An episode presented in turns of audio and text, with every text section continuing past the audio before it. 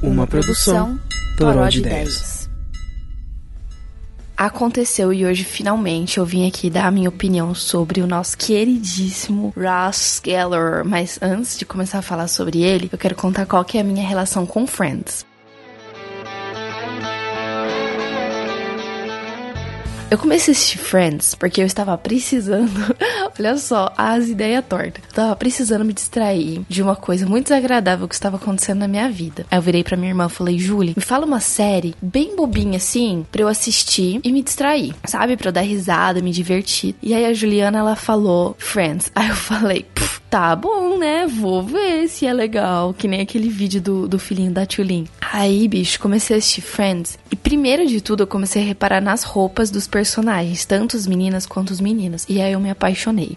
Aí eu fiquei uma inútil até terminar a série, porque era a única coisa que eu fazia, entendeu? Eu passava 80% vendo Friends e no resto do tempo eu queria que as pessoas falassem sobre Friends. Eu não sei se eu usei esse meme certo.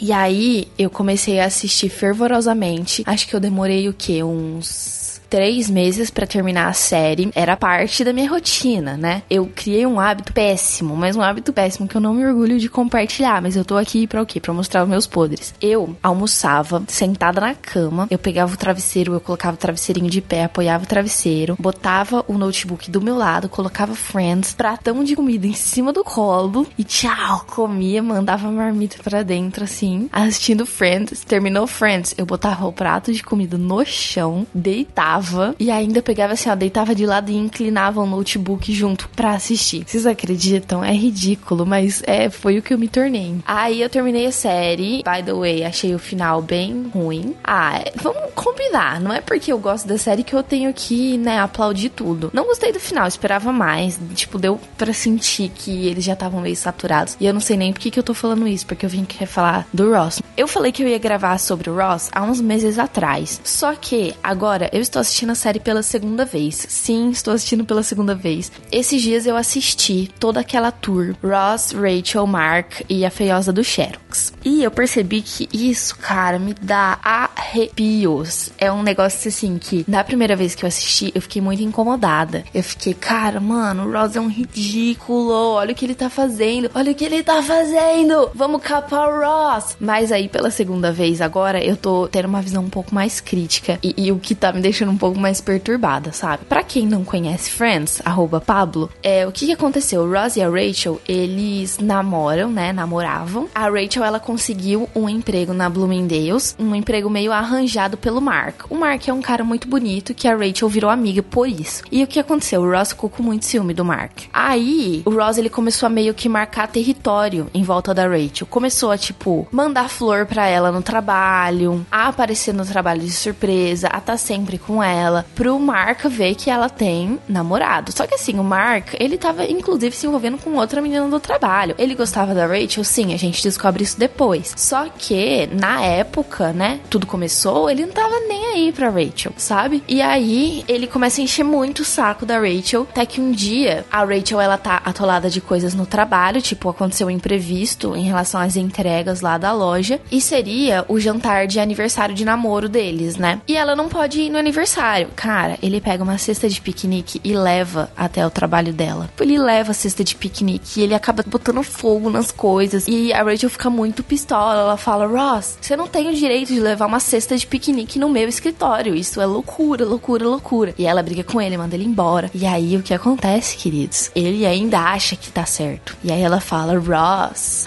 I think we need a break. Aí ele fala: tá bom, vamos tomar um frozen yogurt. E ela fala: No, Ross, a break from us.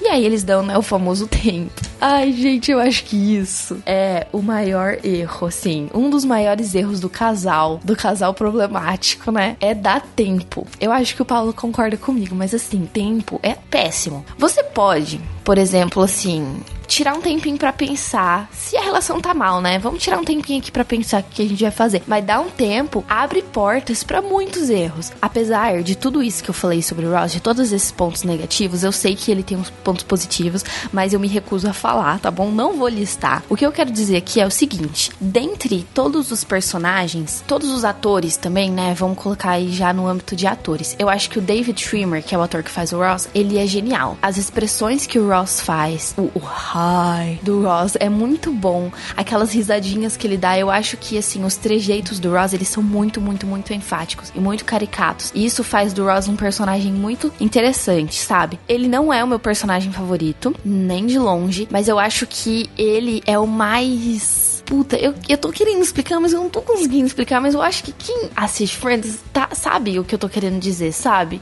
As atitudes que ele tem e a linguagem corporal dele, cara, é muito boa e é muito bem pensada. Todos os personagens são geniais, mas o Ross, ele é especial. O meu personagem favorito, né? Sem considerar isso, não sou capaz de escolher porque eu gosto muito, muito, muito do Chandler e muito do Joey. Cara, o Joey, eu tenho vontade de catar o Joey para criar dentro da minha casa casa, sabe? Eu me identifico muito com a Mônica, muito mesmo, assim. Eu me vejo muito na Mônica, com as loucuras dela de limpeza e com as loucuras de organização, sabe? E essa pira de filho, eu me vejo muito nela. A Rachel eu gosto muito das roupas e a Phoebe é um cristal precioso imaculado. E eu juro que agora eu terminei o meu monólogo, tá bom? Tá bom, então. Um beijo, queridos, e até a próxima semana.